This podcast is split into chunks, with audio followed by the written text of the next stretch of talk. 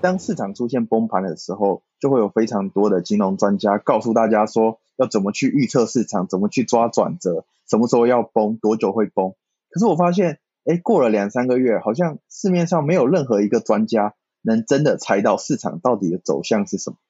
就我自己来说，我认识到的投资前辈，其实我觉得没有亏钱就算蛮厉害的了。大部分的人其实都是交易了股票十几年后，然后最后发现自己亏了，欠了好多钱，或是钱都输光了，然后再告诫自己的晚辈们说，不要随便投资股票，因为股票很危险，赌博很可怕。但其实我觉得大部分的人都是用错了方式。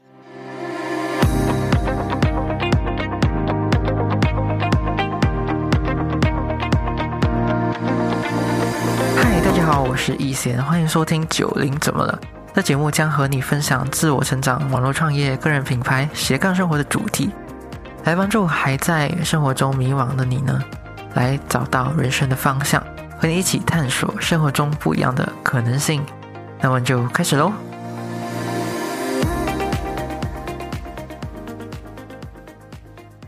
嗨，大家好，我是易贤，欢迎回到《九零怎么了》第三十三集。这星期呢，我们又回到投资理财话题啦。之前有几集啊，有稍微提及过 ETF，但是呢都没有机会深入的讲解，所以今天就特别的专做了这个 ETF 和指数化投资的这个主题。然后我们也邀请到了在各大平台都有名气的理财馆长 Kevin 来到节目。他在自己的平台中呢，也非常大力的推荐指数化投资，所以他在这项投资当中呢，是很有自己的一套想法的。我原本以为 Efire 的被动式投资方式跟指数化投资是一样的，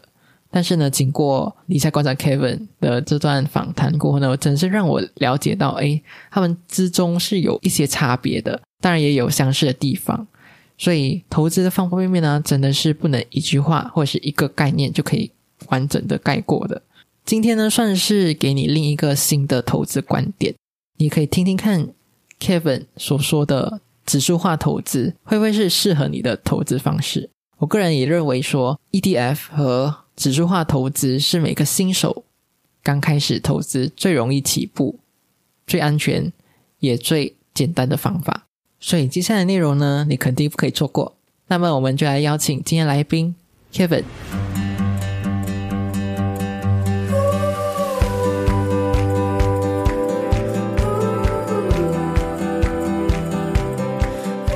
所以今天呢，我们邀请到理财馆长 Kevin 来到我们节目。Hello，Kevin。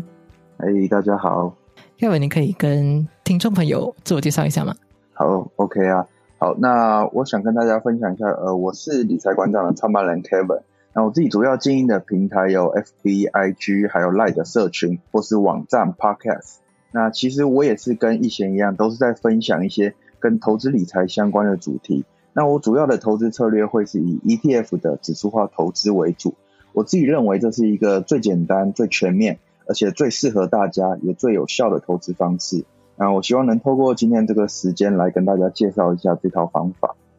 我想应该比如什么人有问过你说，哎，你这个理财馆长这个频道是什么时候开始，然后这样子开始的？所以我就在开始的时候就问你，哎，你为什么会想要开始做这个频道啊？OK，我觉得做这个频道其实一开始的理由，我觉得听起来好像没有那么厉害。就是我一开始只是因为我自己要做业务，因为我自己是在金融业工作，那我们需要做一些线上开发的一些服务，希望能透过网络上或是线上找到我自己的客人，然后增加自己的交易量之类的。可是我就发现说，哎，我自己读了很多书，因为我为了要写我的文章，然后创造出我的一些作品。所以我必须每天充实自己。那我读了越来越多东西，看了越来越多书了之后，发现其实我原先的工作，原先这个业务内容已经不是我想要做的重点了。那我就发现说，哎，如果说我能把我自己学到的投资理财知识，透过这些作品，透过这些网站分享给大家，那我觉得是一个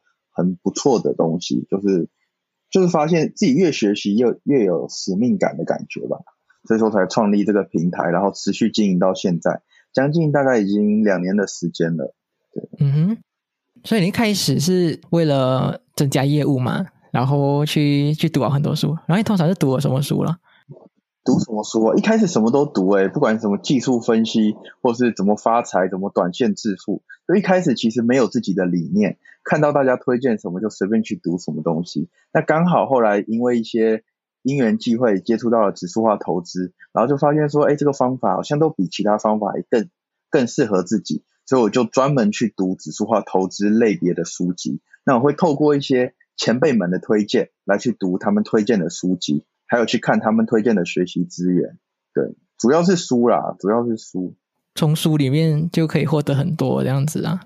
因为书里面，我觉得如果是一本就是经典的投资书籍的话，它的说服力跟它的这个严谨程度，会比一般老师的教学还要更精确一些。包括你去外面上投资课程，或者是只是听朋友在跟你介绍投资的方法的话，也许就只是他刚好运气好而得来的方法。或者说只是他随便讲的，我觉得没有一个说服力。哎，其实指数化投资的书，哎，好像蛮少见的嘞。指数化投资的书其实很多啊，像我自己都有特别把它整理成推荐清单给大家。那如果如果有兴趣的话，可以到我的网站看看，因为我自己推了蛮多本，所以十几二十本以上，也也可能很难，就是一本一本念给你听。OK OK，你刚才讲说你觉得说 ETF。就是指数化投资是最容易，然后最适合你的。然后你当初是怎样子接触到它的呢？ETF 其实也是从书书里面看到的。一开始有看到一个叫做绿角的作家，这个作家写的书，他那本书我记得叫做《绿角的基金八堂课》吧。就当初看完那本书后，就觉得哎，好像蛮有道理的。然后后来又陆陆续续在 FB FB 社团上面看到一些网友们讨论。然后才接触到 ETF 这个东西。那其实 ETF 在台湾是非常有名啊，因为不管是零零五零、零零五六，各式各样的 ETF 这几年其实都非常热门。但是 ETF 里面又有分很多种，那我也不是每一种 ETF 都推荐，只是说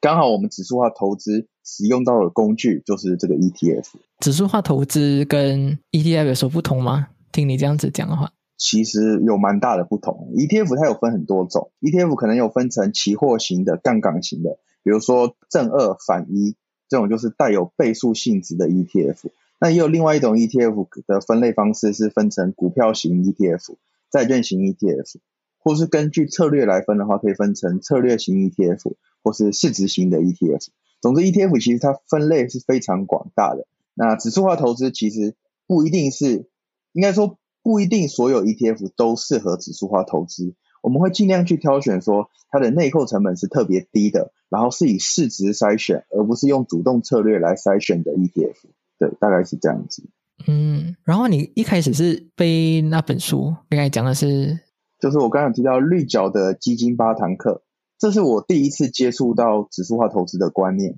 但那时候还没有非常的相信。最主要让我完全相信这个指数化投资的。时间点大概是在去年的疫情爆发期间，因为去年疫情爆发，当时不是全球的经济、全球的股市都有一个比较大的崩盘吗？我不知道一贤记不记得，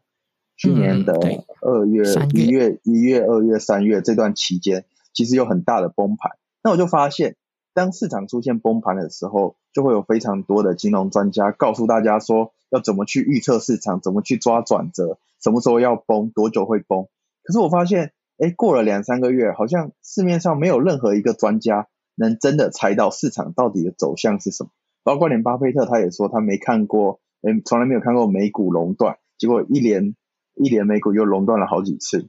所以我就发现说，即使是像巴菲特这么专业的人，或是我公司同事，或是我公司的一些投资专家，看起来是非常专业，但是他们都没有办法掌握市场的走向。那指数化投资一个很大的重点就是。它不需要去掌握市场的走向，因为市场是没有办法预测的，所以我们就只是固定的去参与市场而已。那我觉得这是一个影响我人生投资观非常大的一件事情。因为以前我们在受教育的时候，就会觉得说，哎，投资是不是只要自己研究，自己花很多心力，我们就可以去预测到什么时候股价会涨，什么时候会跌，然后我们再趁机赚钱。但如果经历过这个市场的崩盘的话，你会发现说，其实市场不是那么容易去预测的。像你还没有投资 ETF 之前，是诶有接触到什么投资吗？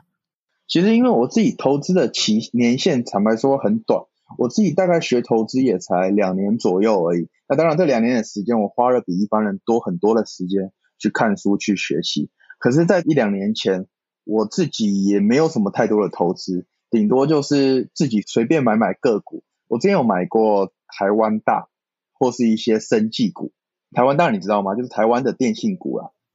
台湾的电信类别的股票。那还有买一些生技股。当时因为疫情爆发，我就随便听人家说。生技股会被炒作，所以我就想要去买生技股。总之就是一些很新手的心态，就在乱买一些个股。那当然，我最后是很幸运的赚了一点点钱。可是我发现说，这根本就只是靠运气而已。如果说可以把时间省下来，全部投入在这个 ETF 里面，那当时候的获利应该会是更好的。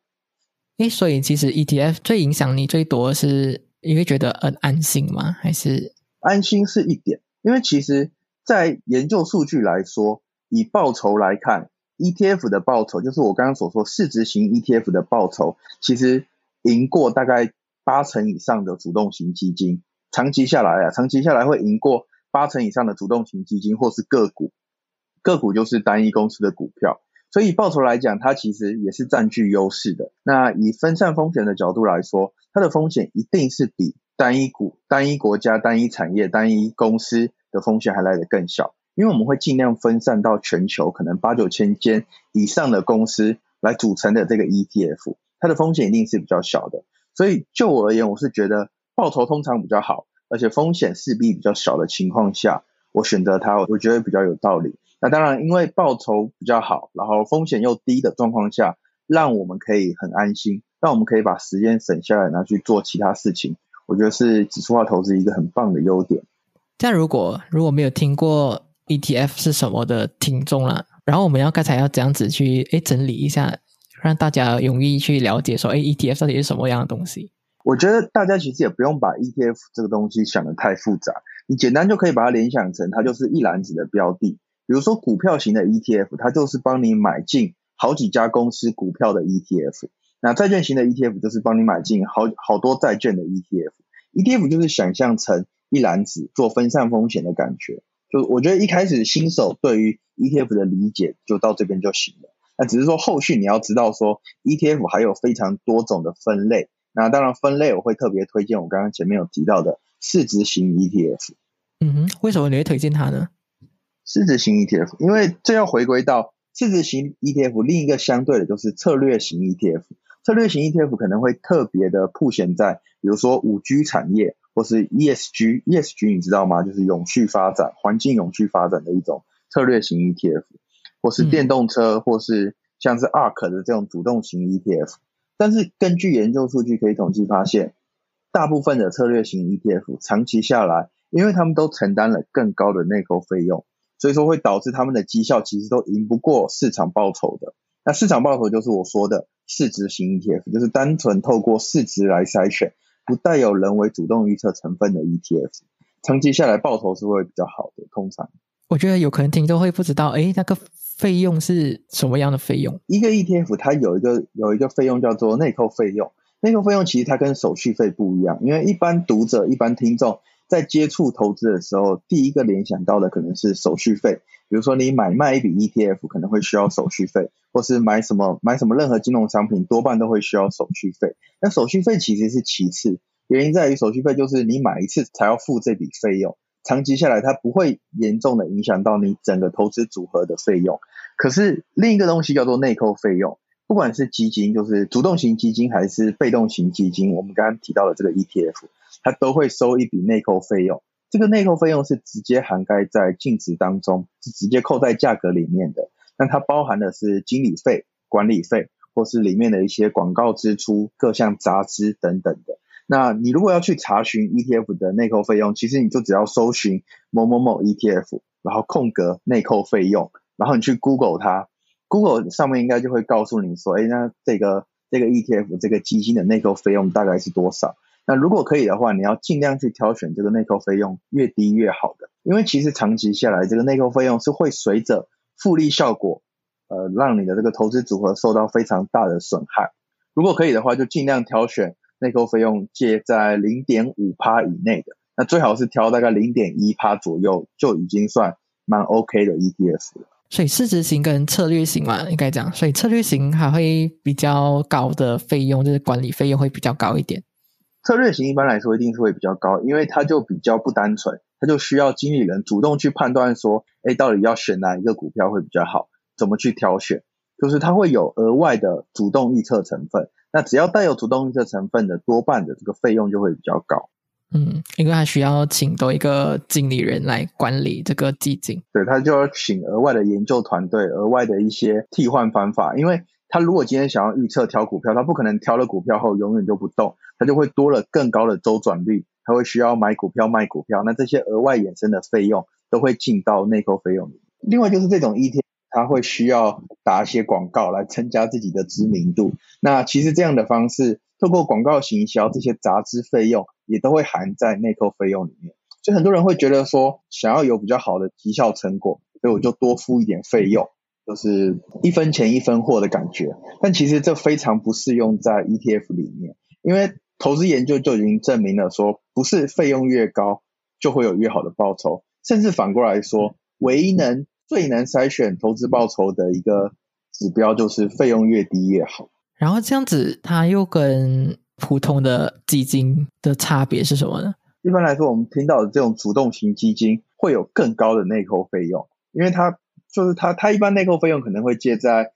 可能一趴到三趴五趴之间，一趴到五趴之间，就是它会承担更高的内扣费用。比起我们刚刚说的主动型 ETF，这种主动型的基金，它会有更大的内扣费用。所以说，我会强烈反对一般人去选择这种主动型基金。可是这种主动型基金，其实常常就已经被我们身边的银行、身边的保险业去强力推荐。那我的职责就是告诉大家说。你要好好去注意这个内扣费用，而不是只是听了人家行销，然后你就想要去买这个主动型基金。其实也有研究证明说，哎，长期下来能赢过 ETF。刚刚提到的市值型 ETF 的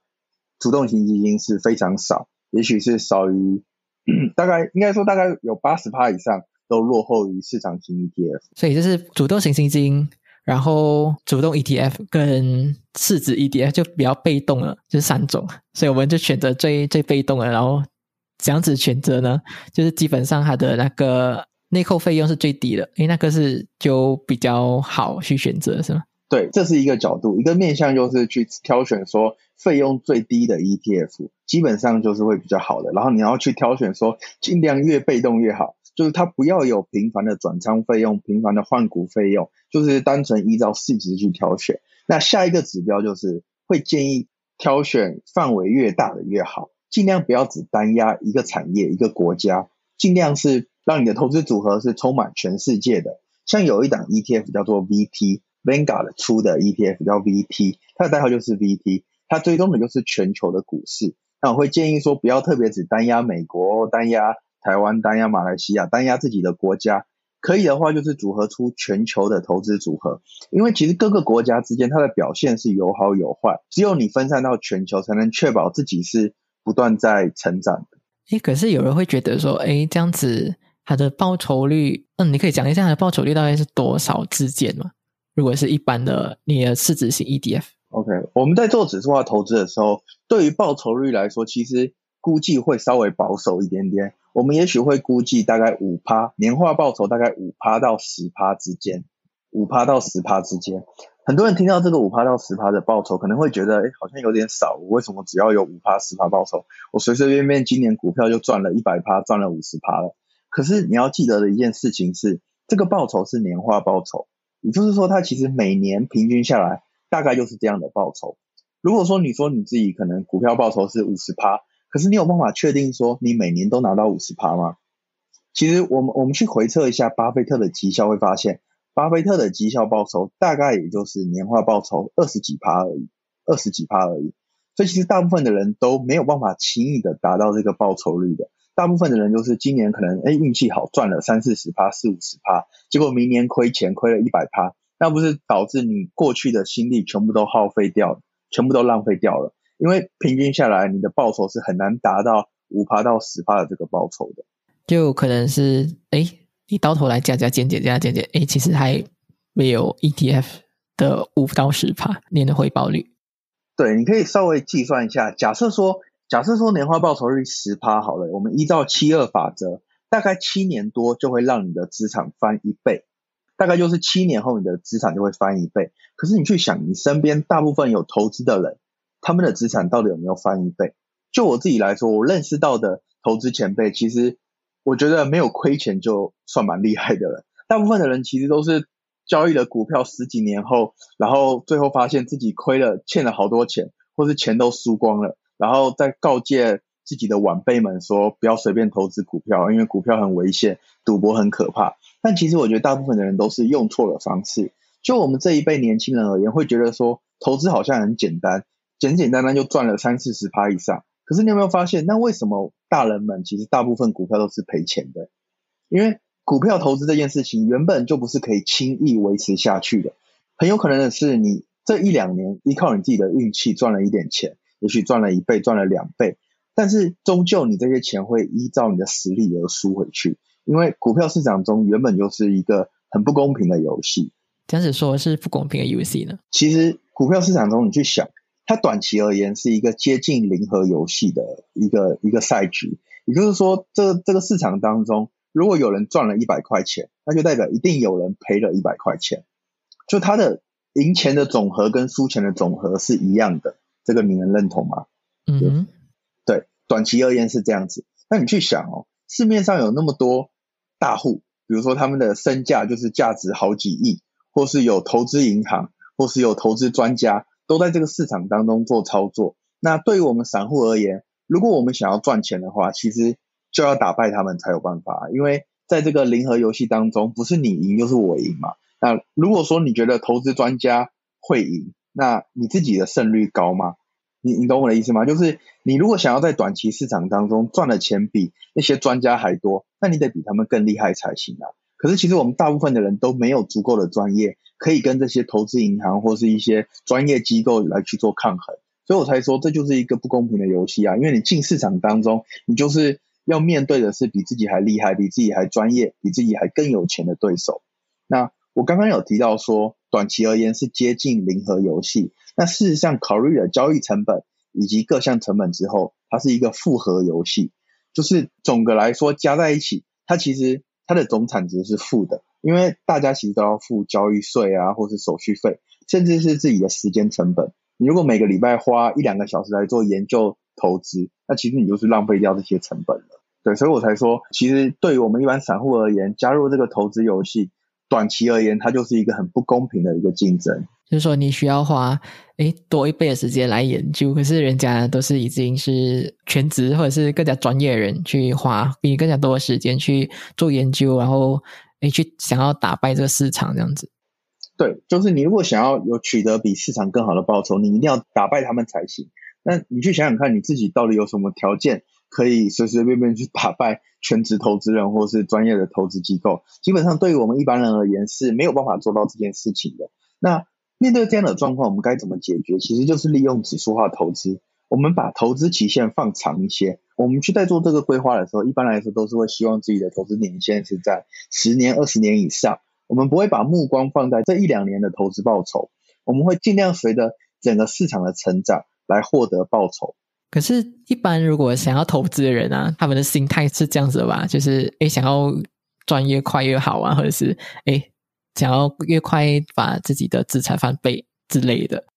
对，没有错，就是一般人其实就真的都是想要赚快钱。所以说，之前有一次我忘了哪一年，贝佐斯在访问巴菲特的时候，他就问巴菲特说：“哎，你的投资方式那么简单，你都已经把你的投资方式写在书上告诉大家了，那为什么很少人像你一样有钱呢？”那巴菲特就回答贝佐斯说：“因为大部分的人其实都不想要慢慢的致富，大家都想要赚快钱，大家都不想要稳定的让自己的资产去增长。所以说，我就我自己就很感慨的，就是市面上在教大家怎么投机。”怎么做短线交易，怎么赚快钱的，其实它都可以很快的吸引到一般人的目光，所以大部分的人都很想要透过投资来翻身，但我觉得这是一个非常不正确的想法，所以我才会一直鼓励大家说，你要把你的目光放得越长越好，你要知道说，短期让资让资产翻倍几乎是一件不可能的事情，你你即便你花了再多的努力，你都很难去做到它。如果说短期让资产翻倍是一件很容易的事情的话，那世界上还有谁要努力工作？大家都去投资股票就好啦。可是玉璇你会发现哦，世界上真正有钱的人，很少是单单透过投资来致富的。大部分的人其实都是有自己的本业，都有自己的理想，然后创出自己的一片天。那既然投资那么简单，为什么大部分的有钱人都不是透过投资来致富的呢？你就会知道说，其实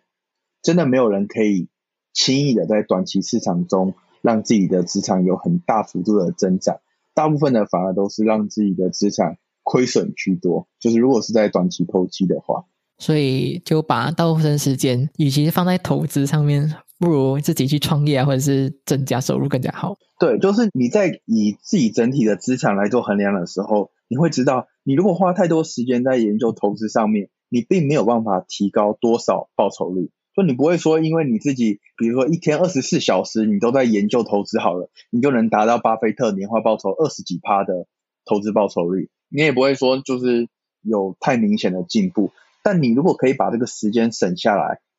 拿去做精进自己本身本职学能的东西，然后去想想看有什么工作是适合自己的，自己的兴趣、自己的专长能做到什么东西，来增加额外的收入。其实这个增长幅度是比投资报酬率来的更加广大的。那你把时间省下来，选择指数化投资，指数化投资就是直接给你市场报酬，大约就是年化五趴到十趴之间的报酬。那这个报酬其实我刚刚有提到，它是赢过大部分的主动投资人的。你又可以在报酬上面赢过大部分的主动投资人，而且你的风险很低，因为你分散到全球，你就可以安心睡得着觉，而且你还省下了时间，让你的时间可以。增加自己的本业收入，我自己觉得这个方法就真的是在各方面都是完胜其他投资方法的。除非说你觉得指数化投资很无聊，然后你很喜欢研究短线交易，你很喜欢看单冲的资讯，你很喜欢研究线图，那我觉得就另当别论了。因为你你在做短线交易，就变成说是以你的兴趣这个角度来做切入，而不是以单纯赚钱。那我觉得你可以试试看。可是如果你只是想要赚钱，想要有最低的风险，想要最容易、最有胜算达到最后的结果的话，那指数化投资一定是一个比较好的方法。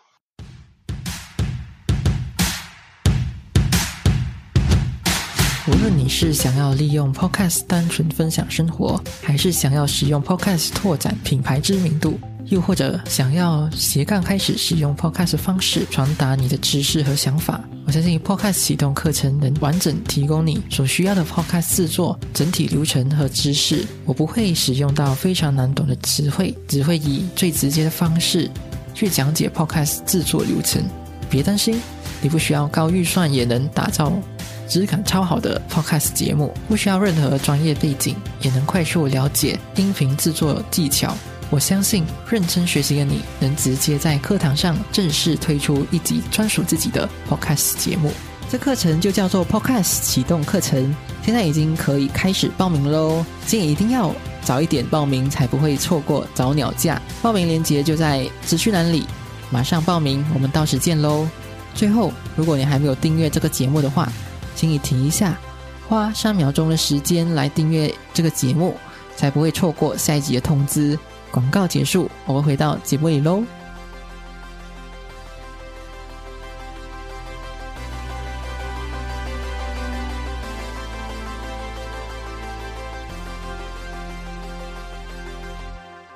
然后，其实其他投资标的啊，就是很容易让你吸引到，就是哎，他们讲说，哎，我们去年呢，就是有二十趴的报酬率，例如说，就是基金之类的，然后他们就会试着去说服你说，哎呀，我们。前几年呢都有很不错报酬啦，然后诶叫你来去投资这样子的基金或者是这样子的标的。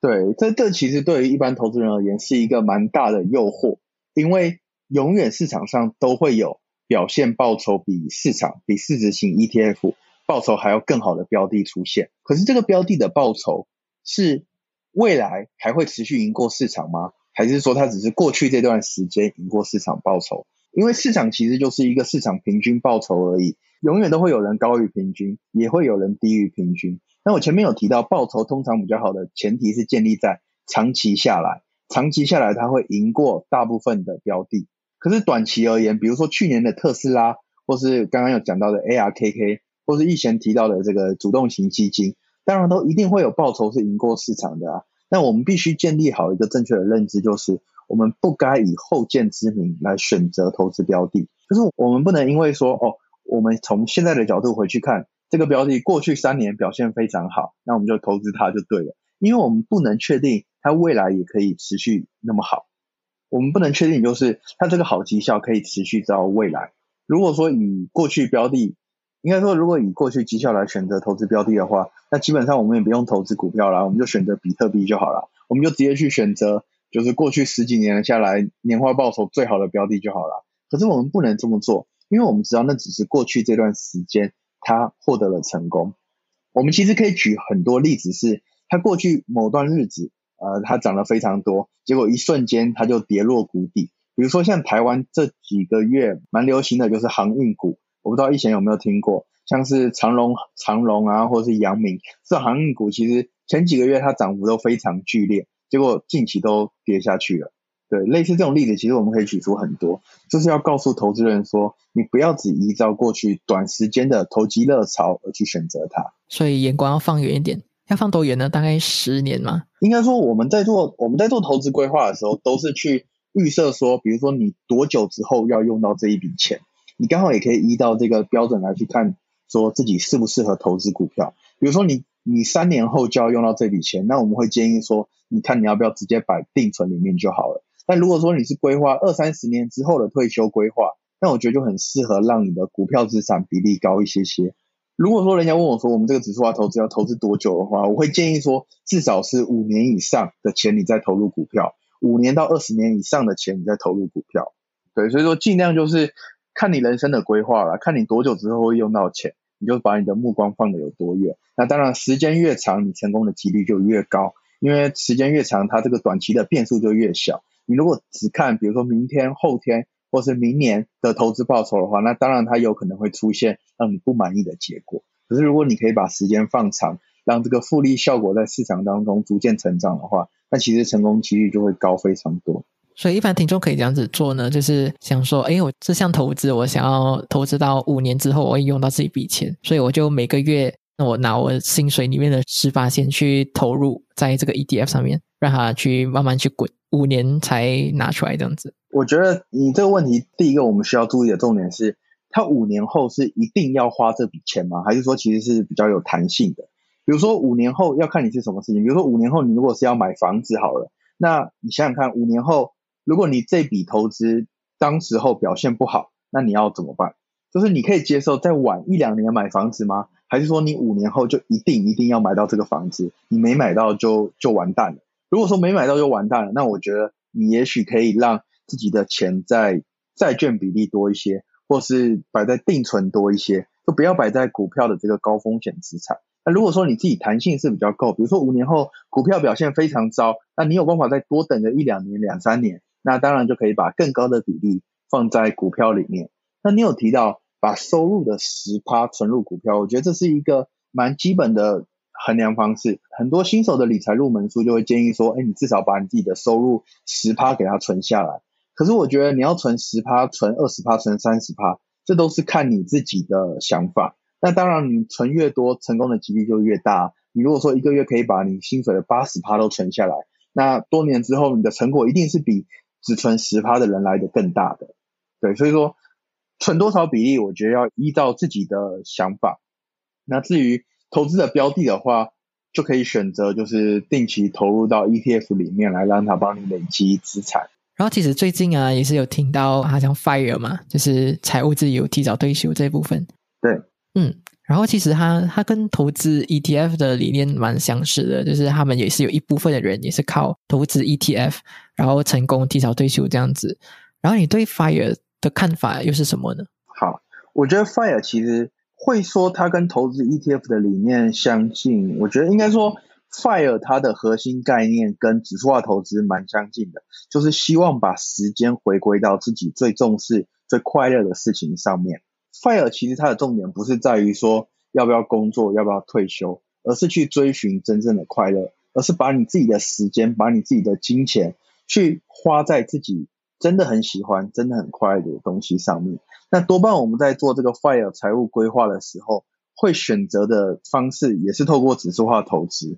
因为指数化投资就是一个长期可以累积自己的方式，所以你去看很多 FIRE 的书籍，它里面介绍的投资方式就会告诉你说，你要选择一个低成本的 ETF，然后持续的把你的收入存下来投入进去，然后尽量去分清楚说哪些花费、哪些开销是你不太需要的，然后把自己整合出做出有意识的消费，然后让这个 ETF 的投资帮你增长自己的资产。那等你这个累积够久之后，你就可以。不依照自己的生活条件来选择工作，你就可以直接选择自己最开心、最喜欢的工作，或者去做你自己最快乐的事情。所以我觉得 FIRE 这个概念是真的还不错，只是它刚好应用到的工具也是我们指数化投资的概念，就是把金钱投资到低成本的 ETF，然后把时间回归到最快乐的事情上面。然后他们除了会用 ETF，还有用类似这样子的投资。投资基本上都是以 ETF 为主诶，可是因为其实很多 FIRE 的书籍都是美国人写的，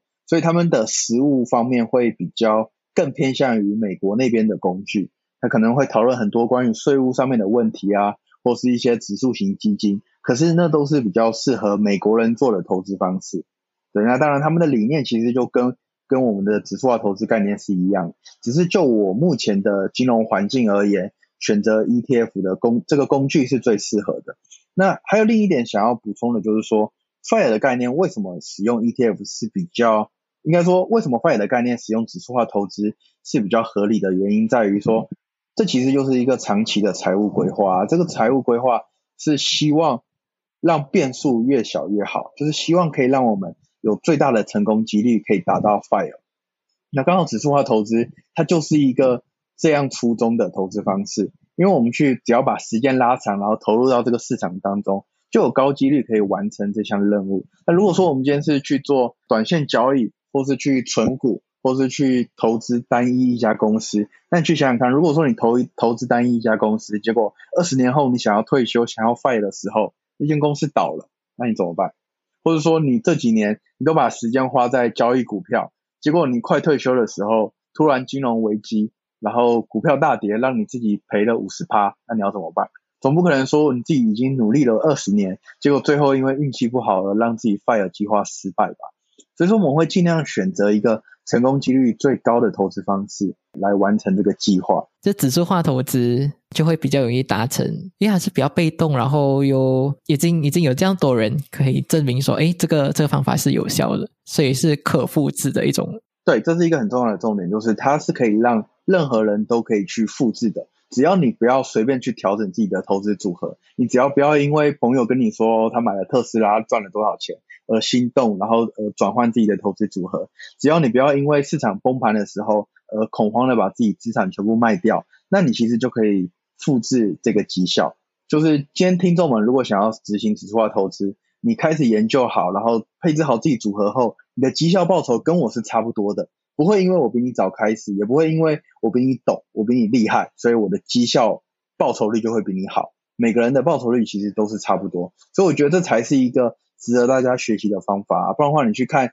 一些坊间的投资老师在教学的时候，他自己赚的很多，可是他教给你，你不一定做得到啊。那我刚刚有提到，虽然说我跟你们的报酬率会一样，可是有一个差别就是，你越早开始，你最后的成果会越丰硕。因为你经过了越长的复利累积，那当然最后的结果会是比较好的。所以说，你想要让你的绩效报酬比较好，你唯一可以做到的事情就是你越早开始越好。然后最后就是在投资 ETF 之前要注意哪一些事项呢？就是需要注意的地方是什么？我觉得注意的地方应该就是我刚刚前面所有提到的事情吧。比如说，第一个你要尽量挑选内扣费用越低越好的，内扣费用越低越好的。你可以大部分的投资标的可以去挑选 Vanguard 这家公司它出的 ETF，因为他们的 ETF 多半的费用都是比较低的。那第二个就是你要尽量挑选分散到全球的，你不要单压一个国家，你也不要单压一个产业，那你也尽量不要去挑选主动预测的 ETF 或者主动预测的基金，你尽量去选择单纯追踪市场大盘的市值型 ETF，然后尽量是可以涵盖到全球。那第三个就是你在做投资的时候，你一定要排除你身边的这些杂讯，因为身边会有非常多人跟你讲一一下要涨，一下要跌，要崩盘，或者他买了什么赚了很多钱，然后告诉你说买 ETF 可能很蠢很傻。那你要尽量能排除这些杂讯。我会建议大家可以稍微买一些书来阅读，买一些书来阅读，你对这个投资方法有了更多的理论以及信心的支持之后，我觉得你会更容易的坚持下去。那再来就是你不要花太多时间在投资上面。我我指的不要花太多时间在投资上面，就是你不要一直去看盘，你也不要一直去想说到底哪一个国家表现会比较好，哪一个标的表现会比较好。你其实就是建构好全市场的指数化投资组合之后，然后你把大部分的时间拿来去做你快乐的事情，比如说你可以陪陪你自己喜欢的人啊，或是你可以好好的充实自己，让自己的本业收入可以稳定的增加，你让自己的储蓄率以及自己的本金增加，其实会比一两趴的报酬率还要更加的有效。它对于长期而言，你的这个绩效报酬往往是透过你的本金累积影响而成的。最后一个就是。尽早开始，我会希望就是你，你今天如果说稍微认同我的投资概念，你就尽早开始做这件事情，因为你越早开始，你就可以越早的享受到这个这个市场报酬。那你你投入进去了之后，你也不要去想说你是不是要等它跌下来之后再买，或是跌下来之后你又想着要不要先卖出还是干嘛？你不用去想停损停利的事情，你就只要持续的参与它就行了。因为其实也是有很多研究证明说，停损停利这种择时。Market timing 的操作是会对你的报酬是伤害的。然后今天最后一个问题就是，如果可以跟曾经迷惘的自己讲一句话的话，你会敢讲什么？这个反纲上面怎么 没有？曾经迷惘的自己 啊，其实其实我我觉得我自己很幸运的事情是，我没有我没有什么迷惘的时候，就是我自己，包括我今天以投资主题为主嘛，我自己在不懂投资的时候，我也没有做出什么太夸张的。错误投资行为，我刚好运气很好的赚了一点点小钱，然后我就已经发现指数化投资才是真正适合我的东西了。所以我真的觉得自己没有太迷惘过。我真的要说，可能是之前高中或是大学的时候，我很不认真读书，我那时候对人生就没有一个很很正确的方向。我一直到创立了这个理财观战的平台，我才找到自己人生的目标，我才知道我自己该为自己的人生负责。所以说，如果真的要对那时候的迷惘自己说一句话的话，我会希望他早点创理财馆长吧。对，就是早点找到自己的方向，早点开始努力。不然的话，那那八年其实就是浪费掉了。即使未来我不会再随便浪费时间，但是我还是觉得那那七八年其实有点可惜。早一点，早一点创立理财馆长，不一定是早点创立啊，只是我会觉得说，呃。如果能早点开始有这些目标，早点开始投资，其实对我现在是会更有更有帮助的。但我也要勉励听众们，就是你不要去不要花太多时间在怨叹自己怎么没有早点开始，你不要去怨叹说自己过去到底做了哪些事情，因为重点其实那些过去的事情都已经过去了，重点还是未来你要好好把握。有一句话是这样，就是投资最好的时间是在十年前，第二好的时间就是现在。这这这段话的意思就是要告诉我们说，虽然说有很多事情，你过去如果能早点开始的话，它会给你很大的帮助。可是重点是你你现在可以，你现在还来得及补救啊，你现在还是可以开始啊，你至少不要让未来的自己再重新错过这些机会。对，这是我的我的心得。嗯，很好啊，真的。对。然后，如果听众想要找到你的话，可以去哪里找到你呢？到处都可以，你只要 Google 理财馆长上面出现的 A I G Instagram F B 或是 Line 或是网志或是 Podcast 都可以找到我。只要私讯问我问题，基本上我都会很快的回复，一天内吧，一天最多我应该从来没有超过一天才回复读者的，而且我都会很认真、很详细的回答各位的所有问题。对，可是你，可是私信我的读者不要问我哪哪一家公司值得投资，或是私信问我一些短线交易、主动投资的问题啦。就是投资部分，我都会以指数化投资为主。嗯，OK。然后今天就非常谢谢理财馆长 Kevin 来到我们节目。OK，谢谢一璇。然后我们就跟听众朋友 say 拜拜喽，拜拜。OK，拜拜。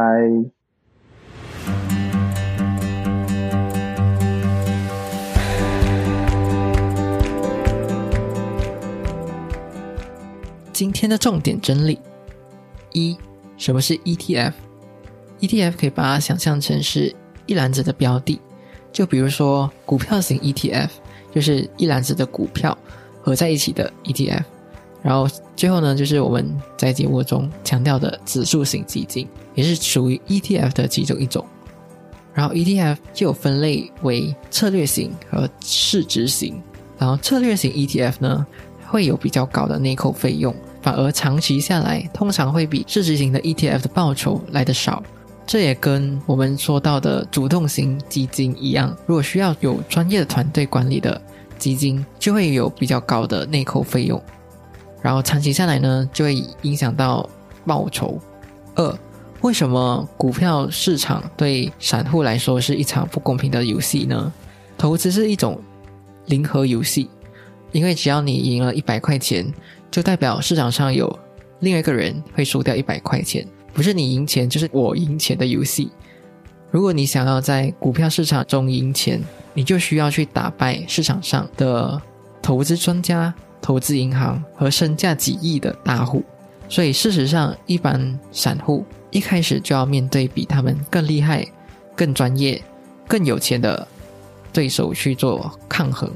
然后，你觉得胜率会高吗？应该不会嘛。这就是一场不公平的游戏。那要如何解决呢？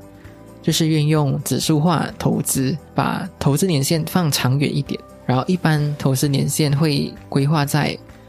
十年、二十年以上，然后不会太在意短期内一两年的报酬率，然后随着市场一起成长。三，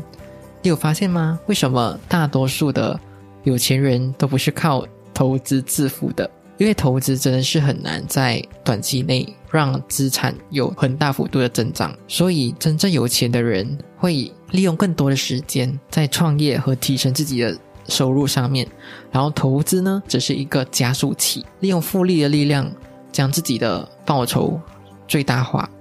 四，其实成功发言的各位已经证明了指数化投资是一个可以复制的方式。比起你在市场上学了很多投资老师的课，为什么自己却一直没有办法复制出同样的绩效呢？可是，如果是在使用指数化投资，不管是谁投资，大家绩效其实都差不多，唯一的差别只是在于谁更早投资、更早享受到复利的累积而已。五、投资 ETF 之前需要注意的事项，Kevin 有提到了五个。第一呢，内扣费用越低越好，然后你可以选择用 Vanguard 这家公司的 ETF，多半都会比较低。第二，不要单压一个市场或者是一个国家，尽量分散到全球。第三，排除身边的杂讯，可以买书来阅读，然后增加自己对这项投资的理论和知识，才不会轻易的被动摇。然后第四，不要花太多时间在投资上面。当你建构好自己的指数化投资组合之后，就可以把更多的时间花在更有意义的事情上，或者是去增加收入，累积更多的本金。第五，越早开始投资越好。最后呢，如果你想要知道如何建构自己的 ETF 投资组合，或者是你一直缺乏投资的动力，也想要有一群可以陪着你一起投资又互相可以监督的伙伴。可以参考我推荐的美股被动式投资课程，然后链接会放在资讯栏里。好了，今天的节目就到这里啦。如果你喜欢这期节目的话，请你帮我到 iTunes Store 或者是 First Story 上面帮我打新评分，并且留言，让我知道你的想法。你的每一个评价对我来说都非常的重要。或者是你可以截图这一集的节目发到你的 IG Story 上面，tag 我和理财馆长 Kevin，让我知道你有在收听。然后我的 IG 账号是 H O W 九零 S，How nice。最后，如果你想要支持我持续创作出好内容的话，可以赞助我一杯咖啡。然后赞助链接和其他的相关链接都会在资讯栏里找得到。最后，最后，我知道你是非常忙碌的，你知道你可以利用这些时间去做别的事情，但是呢，你却来听了这一集的节目，我真心非常非常的感谢你。所以，我也想要让你带走这句话：你是你人生的负责人，你有权利、有能力去过你热爱的生活。我们下期再见，拜拜。